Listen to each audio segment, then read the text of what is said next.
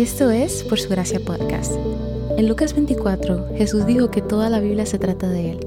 En cada episodio vemos un breve resumen de lo que está sucediendo en pasajes de la Biblia, cómo estos revelan a Jesús y arrojan luz al Evangelio.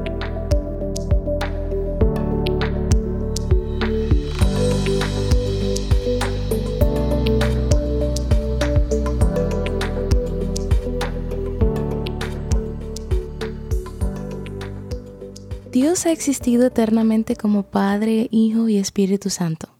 Él creó el universo y todo lo que hay en él y lo declaró bueno. Habitó entre la humanidad en el jardín del Edén, pero los primeros seres humanos desobedecieron la orden de Dios, y a través de Adán toda la humanidad es pecadora y condenada a la muerte. Pero Dios no se quedó de brazos cruzados. Él prometió en Génesis 3.15 que enviaría a un descendiente de la mujer que derrotaría a la serpiente que es la fuente del pecado y la muerte, y salvaría al pueblo de Dios de sus pecados. El pecado y sus efectos se extendieron tan rápidamente que el corazón humano se llenó solo de malos pensamientos y deseos. Así que Dios envió un diluvio para eliminar la maldad en el mundo, pero no olvidó su promesa de salvar a su pueblo, por lo que salvó a Noé y a su familia, y luego les ordenó que repoblaran la tierra y les prometió no volver a destruir la tierra con un diluvio de nuevo. Luego Dios hace un pacto con Abraham, prometiendo convertirlo en una gran nación con numerosos descendientes, darle a sus descendientes una patria donde habitarían con Dios y convertirlos en una bendición para todas las naciones. A Abraham le dio un hijo llamado Isaac, que se convirtió en el padre de Jacob, a quien luego puso el nombre de Israel y prometió continuar su pacto con Abraham a través de Jacob. Jacob y sus hijos llegaron a Egipto para escapar de una hambruna, y fueron rescatados por el hijo de Jacob llamado José. Los descendientes de Jacob, también conocidos como los israelitas, se multiplicaron en gran manera en Egipto, lo que fue un cumplimiento parcial de la promesa de Dios de dar a Abraham una descendencia más numerosa que las estrellas. Pero un nuevo faraón de Egipto vio el crecimiento de la población de Israel como una amenaza, por lo que los esclavizó y ordenó que todos los bebés nacidos de ellos fueran eliminados. Pero Dios salvó a un bebé, a Moisés, a quien levantó para liberar a los israelitas de la esclavitud. Por medio de Moisés, Dios liberó a los israelitas de la esclavitud en Egipto y de esa manera instituyó la Pascua, que era una fiesta que sirve como un momento para recordar que Dios salvó a su pueblo y también para señalar su redención del pecado. Luego Dios les da la ley a los israelitas, formándolos en una nación, revelando cómo sus vidas deben reflejar su carácter como una bendición para las naciones y mostrando su pecado y su necesidad de un Salvador. Los israelitas se rebelaron contra Dios, pero Él permaneció fiel y después de cuarenta años los trajo a la tierra prometida. Israel continuó pecando contra Dios en la tierra prometida, lo que llevó a ciclos de rebelión de Israel, Dios enviando juicio para llamarlos de vuelta a sí mismo y luego enviando jueces para liberarlos cuando Israel se arrepintió.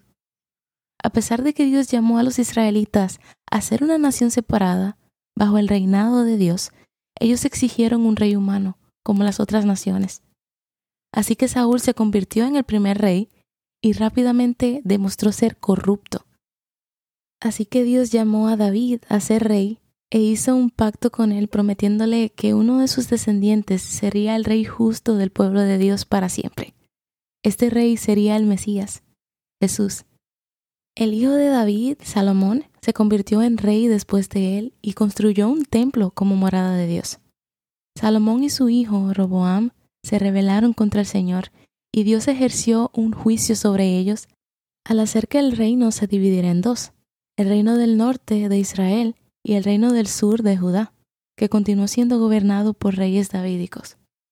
A causa de la maldad de ambos reinos, Dios envió juicio sobre ellos y fueron exiliados. El reino del norte cayó en manos de los babilonios y el reino del sur cayó en manos de los asirios.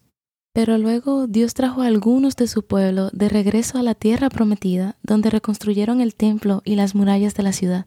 Pasaron unos 430 años entre el final del Antiguo Testamento y el comienzo del Nuevo Testamento, en los que Dios no habló absolutamente nada a través de sus profetas. Y es luego de estos años de silencio que Jesucristo, el Mesías prometido e Hijo de Dios encarnado, nació en Belén. Jesús fue bautizado por Juan el Bautista alrededor de los 30 años, que fue el momento en que el Espíritu Santo descendió sobre él. Después de su bautismo, el Espíritu llevó a Jesús al desierto para ser tentado por Satanás durante 40 días.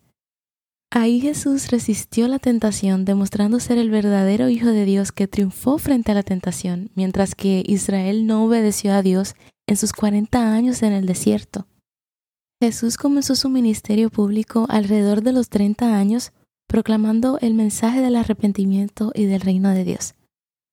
El ministerio público de Jesús incluyó enseñar y realizar milagros como convertir el agua en vino, curar enfermedades expulsar demonios y resucitar a los muertos. Todo esto apuntaba a la restauración que Él va a traer en su segunda venida. Pero algunos fariseos conspiraron para arrestar y matar a Jesús por afirmar que era el Hijo de Dios. Jesús fue golpeado y crucificado, murió y fue sepultado en la tumba de José de Arimatea, quien era un miembro importante del Sanedrín. Tres días después Jesús resucitó de entre los muertos y entonces apareció a los discípulos y a más de 500 personas después de su resurrección. Él encargó a sus seguidores a que continuaran haciendo discípulos de todas las naciones y ascendió corporalmente al cielo. Cincuenta días después, durante Pentecostés, el Espíritu Santo que Jesús prometió a sus discípulos descendió y los llenó a todos, dando origen así a la iglesia. Luego los apóstoles llevaron el Evangelio a muchas personas, realizando milagros y predicando el mensaje de que Jesús es el Mesías, cuya vida, muerte y resurrección trae salvación a todos aquellos que ponen su fe en Él. Y había un fariseo que perseguía a los cristianos, pero que se convirtió radicalmente cuando tuvo un encuentro con el Cristo resucitado y comenzó a difundir las buenas nuevas del Evangelio. Su nombre es Pablo. Él y otros apóstoles escribieron cartas a iglesias e individuos que componen gran parte de nuestro Nuevo Testamento, explicando el Evangelio, teología y sus implicaciones prácticas para las vidas cristianas. Y un día en el futuro, como se anuncia en el libro de Apocalipsis, Cristo regresará nuevamente para consumar su reino y traerá el cielo y la tierra nueva y hará nuevas todas las cosas. Gracias por escuchar Por Su Gracia Podcast. Por Su Gracia es un ministerio dedicado a estudiar la Biblia con el objetivo de descubrir el glorioso Evangelio de Cristo en todas las Escrituras. Para más recursos, sigue la cuenta Por Su Gracia Estudios en Instagram.